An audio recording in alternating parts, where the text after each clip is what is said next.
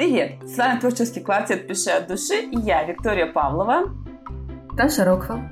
И приглашенный гость Алена Кальная или Лину. Алена, привет! Да, всем привет! «Пиши от души» — это четыре автора, объединенных страстью писать.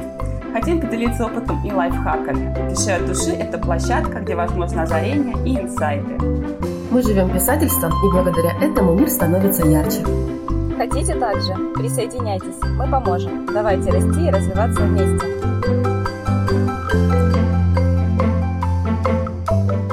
Сегодня мы обсуждаем соавторство, то есть тот случай, когда автор пишет не один.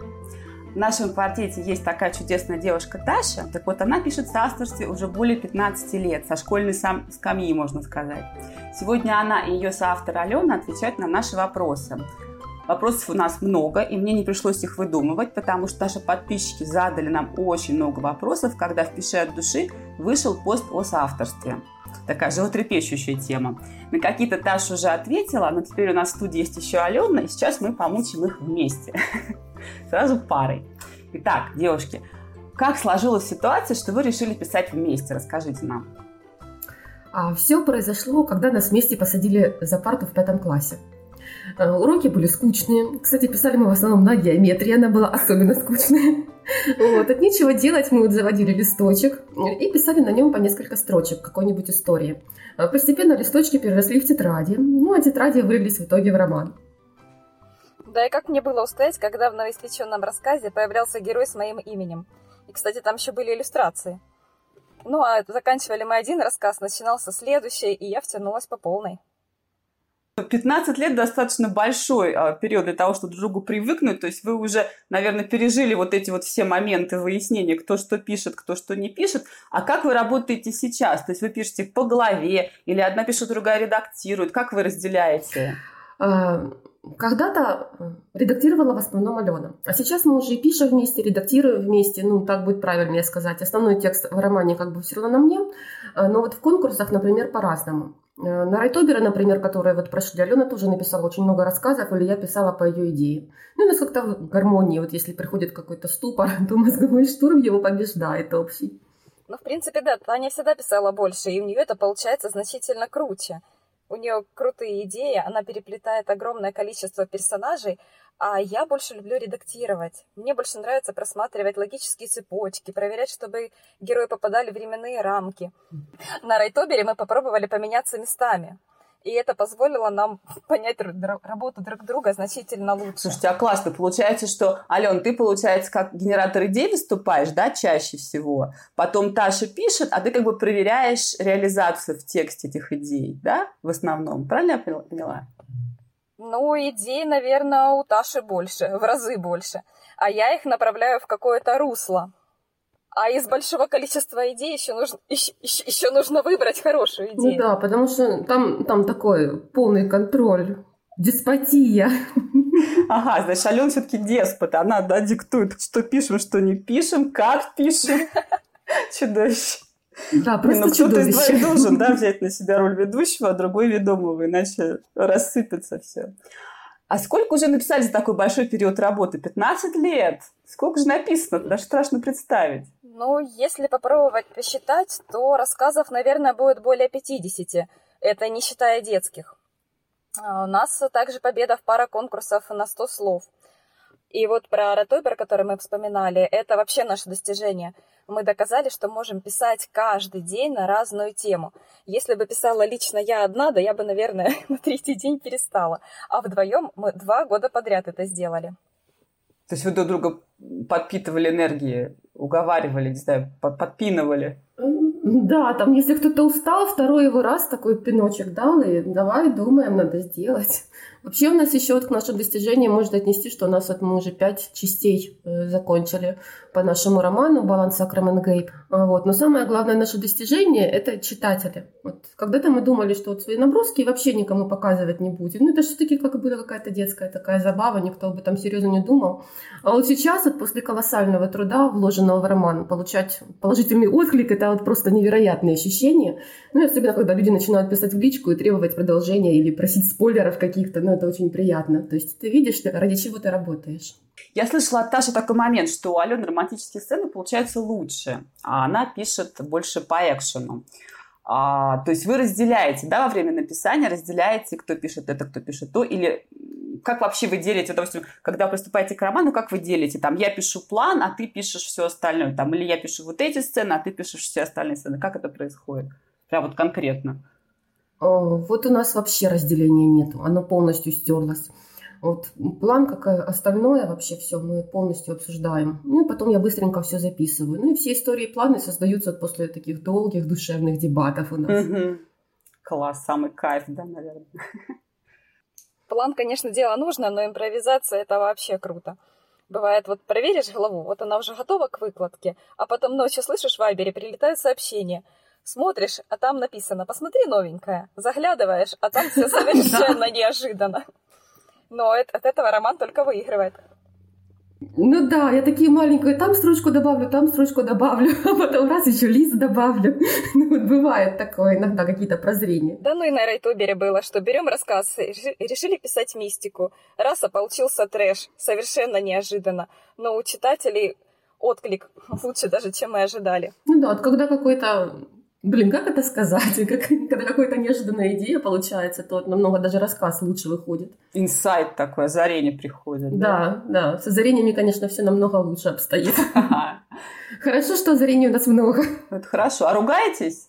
Да нет. Как-то нет, ну как, когда... Нет, мы не ругаемся. Наверное, наши вот как бы и баталии, когда спор какой-то идет, ну нельзя это руганью назвать. Ну вот вообще. Так что нет, наверное. Мы друг друга мотивируем, но ругаемся нет. Ну, я думаю, здесь еще играет большую роль, потому что мы уже друг друга как облупленные знаем, все-таки мы со школы вместе, и знаешь, уже как бы не осталось каких-то там претензий, которые нужно друг другу высказать там в лицо. Вот. Чтобы как-то на личности перейти. Уже такого нету, наверное. Как-то просто из-за того, что да, со временем это все ушло, наверное, да. А в детстве, да? конечно, многое бывало, да. Помню, когда-то мы даже подрались. Да? Да, это было такое, было давно-давно. В школе еще.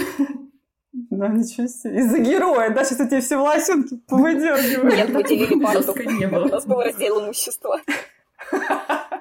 А, да, мы делили парту, да. Это было забавно. А вот если возникает неразрешимый спор относительно героя там, или дальнейшей ситуации, какого-то сюжетного поворота, то есть не обязательно, конечно, драться и орать друг на друга, понятно, но что вы делаете? То есть вот одна уверена, что таким путем лучше пойти, другая уверена, что другим путем. Как вы выходите из такой ситуации? У нас есть золотое правило. Нет предложения, нет проблем. Но оно не всегда работает. То есть отметаете оба варианта. Ну, а если не, ну, не получается то этот вариант использовать, то тогда проще отложить этот вопрос и вспомнить попозже. А, и там он как-то сам утрясется, типа, да, что-то уже решится по ходу. Ну, в принципе, да, но либо, может, иногда нам нужно мнение третьей стороны, чтобы определиться, кто прав, а кто нет. Ну да, иногда я даже вам вот пишу, там, ребята, помогите с чем-то там, с какой-то идеей, потому что бывает, мы все-таки не всегда все можем решить. Угу. Но я так понимаю, у вас в основном бывает так, что идей переизбыток, а не то, чтобы их не хватает, да? Нет, О, да. да, у нас идей переизбыток, и большинство приходится, конечно, вот вырезать. Ну вот вообще, если какой-то там спор у нас начинается, то это вот вообще зверская баталия, словесная война на выживание. Да, аргументные какие-то апперкоты, там, парирующие факты. Чаще всего мы спорим по какой-то фигне, вот быть, быть, ну, быть или не быть вообще в романе. Такой маленький конец света.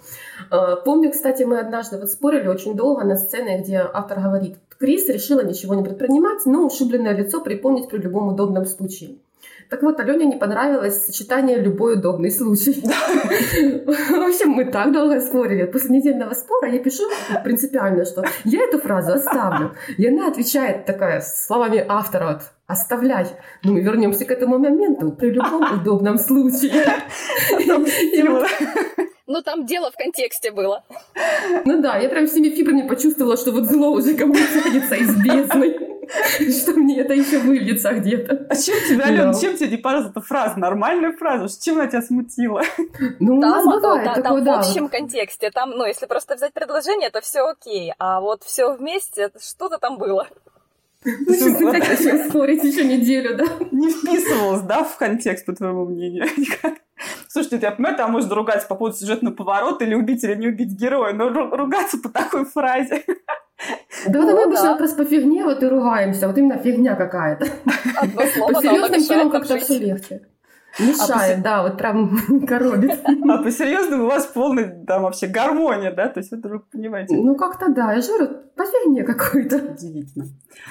А, есть авторы, которые готовы работать в паре, а есть те, кто такой категорически не рассматривает по разным причинам. Я провела небольшой опрос в группе, в нем поучаствовало там, порядка 120 человек, и выяснилось, что больше трети – индивидуалисты, не готовые делить творческий процесс. Второй популярности ответ «еще не пробовал, но хочу». Третьим идет вариант «пробовал, не зашло». И очень маленькая часть, 15 человек, отметили, что им достаточно беты. И в комментариях голосования все сошлись во мнении, что большое значение имеет личность автора, что называется совпали. Если такого не случилось при первой попытке, то это оценивается как негативный опыт, и повторения чаще всего не хочется. То есть очень важно найти соавтора, который с вами на одной волне. Так вот, Алена Таша, если вы рекомендуете нашим слушателям все же попробовать такой способ работы, то давайте ответим на их вопросы и дадим такие небольшие рекомендации. Что делать, если э, у двух авторов разная скорость написания? Так, ну здесь у меня, наверное, принципиальная позиция, потому что прежде всего, всего должна быть э, цель, ну и обозначены сроки. Ну, то есть э, авторы должны понимать, для чего они пишут. Потому что если пустить все на самотек и ждать, когда у кого-то придет вдохновение, то так ничего не выйдет, э, дело с мертвой точки не сдвинется. Ну и результат от соавторства – это все-таки результаты совместной работы, поэтому самое лучшее – это когда есть какой-то срок, которому двое следуют людей. Ну, а еще ж нужно понимать, что соавтор – это живой человек – и почему у него скорость замедлилась? Почему пишет медленнее? Может, э, сейчас она болеет, а может, э, дистанционное образование, и приходится вместо учителя все объяснять ребенку. А может, Другая тема, да? Это точно. А если карантин, и все дома, и все хотят кушать, и внимание. Ну, тут просто нужно понимать, почему так происходит. У нас даже есть набор мотивационных стикеров на такие случаи. Вы их лепите и... себе на экранчик по очереди, да? мы, мы отправляем друг другу. А. А, а если вот вообще, вообще дело над головой не движется, то иногда даже можно поболтать вечером вместо работы, но мы всегда заканчиваем к сроку. Ну да, мы какие-то разгрузки себе делаем, устраивать. Просто, ну не идет и не идет сегодня. Ну там болтаем там до трех часов ночи. Так что мы как бы все откладываем, все забываем, просто разговариваем, да, чтобы всего отвлечься. А потом как-то новый день, новые силы, мозг разгружен. Ну вот я хочу сказать, что на Фрейдтобер э, нужно было писать по рассказу каждый день. Вот, это ну, ты уже как овощ, там, после работы варишь в семье суп, записываешь диктофон варианта истории, потом это все пытаешься ответить. То есть времени реально не хватает, но тут только вот самодисциплина. То есть видишь какую-то цель и движешься к ней, потому что, ну, желательно не пропускать, конечно. О, да, мы умеем работать в любых условиях. Да, это точно. Вы прям супер дисциплинированные девчонки, прям молодцы. Ну, это вырабатывалось годами. Да, да, да, у вас прям все отработано. А вот если авторская стилистика разная, Бог вам в помощь. Ну, вообще, если у вас разные герои, то это же наоборот, только плюс. Каждый будет отвечать за своего героя, героя у него будет своя индивидуальность. А, а еще есть такое упражнение. Угу. Нужно копировать э, стилистику какого-то знаменитого писателя. Ну так вот, потренируйтесь на своем соавторе, копируйте его. Ну да, чтобы там друг друга, да, посмотреть. Кстати, я вот когда работала над стилем и заимствовала там некоторые элементы у других факторов, Алена моментально под него как-то подстроилась. И даже мне указывала, где надо как построить предложение, чтобы не выбиться из этого стиля. Прям указывала мне, вот смотри сюда, тут надо слово поставить, и будет как раз то, что надо. Вот, так что, ну, вообще это из-за того, что мы еще долго пишем вместе, поэтому как бы уже притерлись друг к другу. Вот, может быть, поэтому у нас и стиль даже похож. Ну вот, э, а для тех, вот, кто только собрался вот постигать все прелести соавторства, вот только-только, то лучше, конечно, э, попрактиковаться и подстроиться друг под друга. И опять же помнить, что вы пишете там что-то целостное, а не выставляете там свою индивидуальность, э, причиняя там неудобства с автору. Потому что если, допустим, разный стиль, и один там, допустим, более простой, а второй более вычурно, то это очень некрасиво будет смотреться. Вот. Тут, конечно, нужно оставить свое «я» для собственных произведений. Вот. Ну, либо же это только в том случае подходит, если действительно разные персонажи, какая-то разная история, допустим, показывать параллельный мир и показывать наш мир, то это, конечно, плюс будет. Но тоже будет не сильно хорошо, если у одного сильно вычурный, а другой простой. Поэтому все-таки нужно подстраиваться, да. Угу. А вот если часто в последнее время начали просто авторство обсуждать вот на, с голосованием и вот в постах, и очень часто пишут э, слушатели, читатели такую фразу, что мы писали, писали, писали, и вдруг на середине книги выясняется, что у нас совершенно разный взгляд на дальнейшие события, на всех героев и вообще на всю историю, вообще нужно вернуться к началу и полностью переписать. Вот что, в чем здесь причина, почему так складывается? Это плохо договорились как бы у переписи правы или что? Почему так? Что вообще делать в этой ситуации? Как решить, как выйти из нее? Что писать дальше, каждый пишет отдельно свою историю или как-то как договариваться? Вот прям принципиально разные взгляды на дальнейшее. Я могу сказать только примите мои соболезнования, ребята. Ну, вообще тяж... тяжелый случай. У нас, собственно, когда мы начинали писать, у нас был один основной рассказ, а потом мы разделялись, ну, вроде как у наших персонажей были летние каникулы, и у каждого на каникулах они делали все что угодно, а потом они опять соединялись в один рассказ. Но у вас, кстати, много героев, поэтому если вы хотите какие-нибудь разные фишки повернуть, то вы можете это обыграть на разных героях. Ведь это же прям, ну, клево получается, да? Ну да. А вот если э, там два соавтора, у них два героя, да, а потом они там как-то соединяются, допустим, в середине книги, чтобы дальше вести какую-то одну линию, ну, например. И вот нет вот прям вот категорически разные мнения. То есть что, прям беда, все? Не, ну у нас такого, например, нет. У нас мы просто работаем над каждыми героями, мы уже как облупленные их знаем, мы как бы вместе обсудили, какие у кого черты.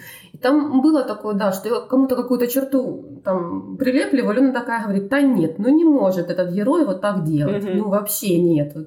И э, давай же мне говорить, почему он не может так делать. Там такая граната из на меня падает, вот как ее не словить. Ну поэтому, да, меняем. Э, да, мы вместе как бы уже смотрим, какие там, чего герою не хватает, как чтобы он не выбился, какие там фишки. Ну, потому что если, либо одному это видно хорошо, либо второму. Ну, кто-то обязательно э, как бы выровняет героя. Тем соавторам нужно просто взять чего-нибудь, пива, вина, шампанского, сесть и хорошо подумать над сюжетом. Идут они дальше одной дорогой или нет. Я то же самое, да, хотела сказать, что очень важно уметь договариваться. Причем неважно на каком этапе, самом первом, да, или в процессе. Надо прям уметь договариваться. А вот если работа по книге ведется неравномерно, то есть один из авторов делает больше, а другой меньше. Ну, я не знаю, больше пишет или больше придумывает, а другой там, не знзнаю, напишет там раз в месяц что-нибудь, так картиночки рисует книжки, например. Но мало, и, может, они не все подходят, к примеру. Вот а на обложке все равно будет написано два имени. А, справедливо это или нет? Вот такой интересный вопрос возник у наших читателей. Но вообще нужно понимать свою роль в тексте. Потому что но текст это не сто процентов работы. Возможно, ваш соавтор и не умеет писать, но зато он сможет вывести вас из ступора. И, возможно, вы заканчивали бы свою работу годами, а может даже вообще бросили, а вот именно соавтор, он поможет вам, мотивирует вас, и вы сможете вместе дойти до конца. Ну да, потому что ну, действительно лучше э, понимать вообще, для чего тебе соавтор нужен. Может, ты там хочешь вообще, чтобы писать, а там кто-то тобой просто восхищался, ты знаешь, такое тоже может быть. Вот. А второму соавтору тоже хочется того же самого. Тогда могут какие-то, конечно, распри возникнуть. Он будет подпинывать, да, он такой идейный вдохновитель, мотиватор. Угу. Э, лучше, чтобы соавторы друг друга дополняли, один делал одну работу, другой другую. Там какие-то, допустим, коррекции, там, допустим, у одного получается лучше корректировать, у другого там лучше там придумывать какие-то синонимы, допустим, в тексте. Ну, то есть совершенно разные же могут быть случаи. И каждый, да, каждый своей вот этим лучшей стороной включает лучшую сторону, да, свою в соавторстве. А вопрос про гонорар у нас еще был. Как э, делить гонорар, если книга продается? Но в нашем вообще случае, по-честному, гонорар должен делиться ну, вот 50 на 50. Ну, потому что без соавтора ваша работа не стала бы лучше. В любом случае, сколько бы соавтор бы не вносил туда своих там правок и каких-то э, своих интересных э, предложений. Ну и, конечно, оговаривать этот вопрос заранее. Итак, три столпа соавторства. Крепкая дружба, дисциплина и умение слушать друг друга. Кормите, любить, кормите, никогда не бросать. А вообще, по итогу нашей встречи хочу провести параллель в отношениях с авторов и Шерлока Холмса с доктором Ватсоном. Ватсон далек от дедуктивного метода и нюансов поисков преступников. Но для Шерлока он как лучик света, потому что умеет направлять его мысли в нужное русло. Так что желаю всем, кто решил попробовать себя в соавторстве, чтобы вы друг для друга стали этими самыми лучиками света. А я хочу добавить еще цитату, которую написал Таш в своем посте, что соавторство – это плодотворная почва для творчества, это столкновение идей, а не людей, рождение инсайтов в процессе мозгового штурма. То есть соавтор – это прежде всего поддержка. Соавтор – это ваш партнер. Любите его и уважайте. На этом наши дружеские посиделки подошли к концу. С вами были Виктория Павлова, Таша Рокфелл и Алена Кольная. Присоединяйтесь к нам в ВКонтакте и Инстаграме. Там мы выкладываем полезные статьи для писателей, ищем единомышленников. А наши подкасты можно послушать на всех известных аудиоплощадках. Пишите от души и до новых встреч. Пока. Всем пока. Пока.